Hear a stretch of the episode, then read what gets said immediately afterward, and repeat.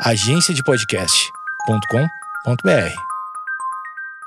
Pra ver, falar. Pra ver,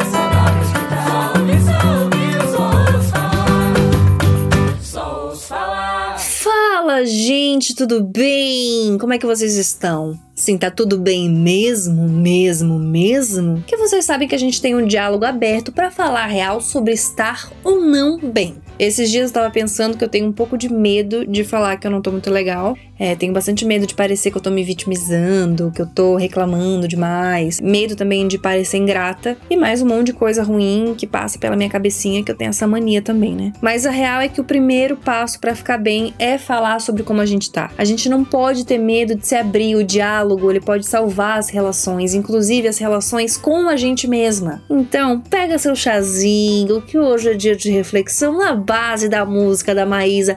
Meu mundo caiu. Segura que hoje literalmente vai ter um papo cabeça. O movimento Papo Cabeça é um convite da Fundação Mafre e da OPAS, Organização Pan-Americana de Saúde, escritório regional da Organização Mundial da Saúde para as Américas, para a gente falar sobre saúde mental, porque a gente não fala.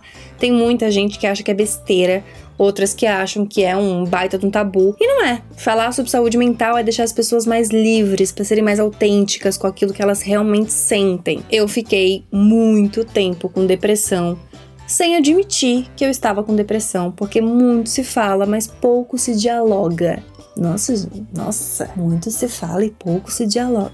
Falei bonito. Mas é real, a gente precisa trazer essas discussões pro nosso dia a dia. Por isso, uma galera se junta no Papo Cabeça, assim, desde especialista até influenciador, para trazer esse assunto verdadeiramente à tona, para trazer pra nossa rotina, sabe? Porque todo mundo precisa se sentir acolhido, sem distinção. Eu fiquei pensando em como eu poderia ajudar, em como eu poderia dialogar sobre isso. E isso me fez pensar muito na minha trajetória com a depressão. E aí eu percebi que eu segui cinco passos. O primeiro passo foi entender o que estava se passando. Eu achava que era muito normal ficar triste, não sentir vontade de fazer as coisas, não sentir vontade de trabalhar, e aí eu fui chamando tudo que eu sentia de outros nomes, entendeu? Tipo, não admitindo que era depressão. Quando eu aceitei que a minha realidade não era essa, foi que eu resolvi ir pro passo 2, que é conversar sobre isso. O segundo passo não foi muito simples. É o passo que eu dei foi falar para as pessoas que eu confio o que estava se passando comigo. No meu caso, foi para minha mãe e pro meu irmão, mas pode ser quem você mais confia, um amigo, uma tia, um avô. A minha mãe e meu irmão me guiaram pro terceiro passo, que é pedir ajuda. O terceiro passo, então, foi começar a aumentar as visitas na terapia. Eu comecei a ir duas vezes na semana. Busquei ajuda de um psiquiatra. Eu tinha um pouco de preconceito na época, assim, então foi muito importante ter pessoas que eu confio do meu lado, sabe? Me apoiando nisso, assim, conversar sobre essas coisas com a minha mãe, conversar sobre essas coisas com meu irmão. Então, realmente, foi, foi muito importante ter esse apoio. E o quarto passo só foi possível graças a esses profissionais que eu encontrei. Quando eu me senti um pouco mais forte, eu fui em busca de coisas que me faziam feliz. E aí eu descobri o yoga,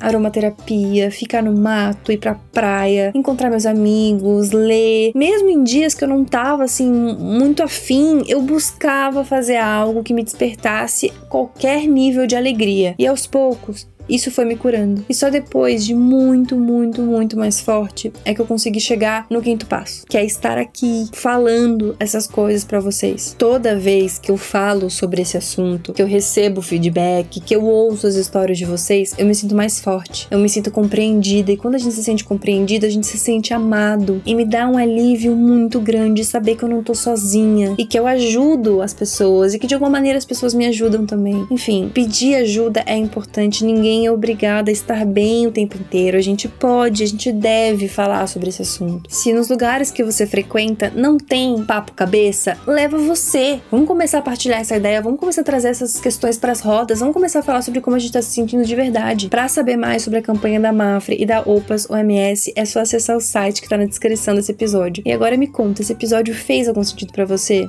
Esses passos têm alguma relação com a sua vida? Te ajudou de alguma maneira? Me conta lá no arroba FernandesGB que eu quero muito conversar sobre isso. Pensei em abrir uma caixinha de perguntas lá pra gente conversar sobre essas questões. Então, enfim, você não tá sozinho. Eu também não. E é por isso que eu tô aqui, pra gente falar, tá bom? Um beijo grande e voltamos até semana que vem. Tchau!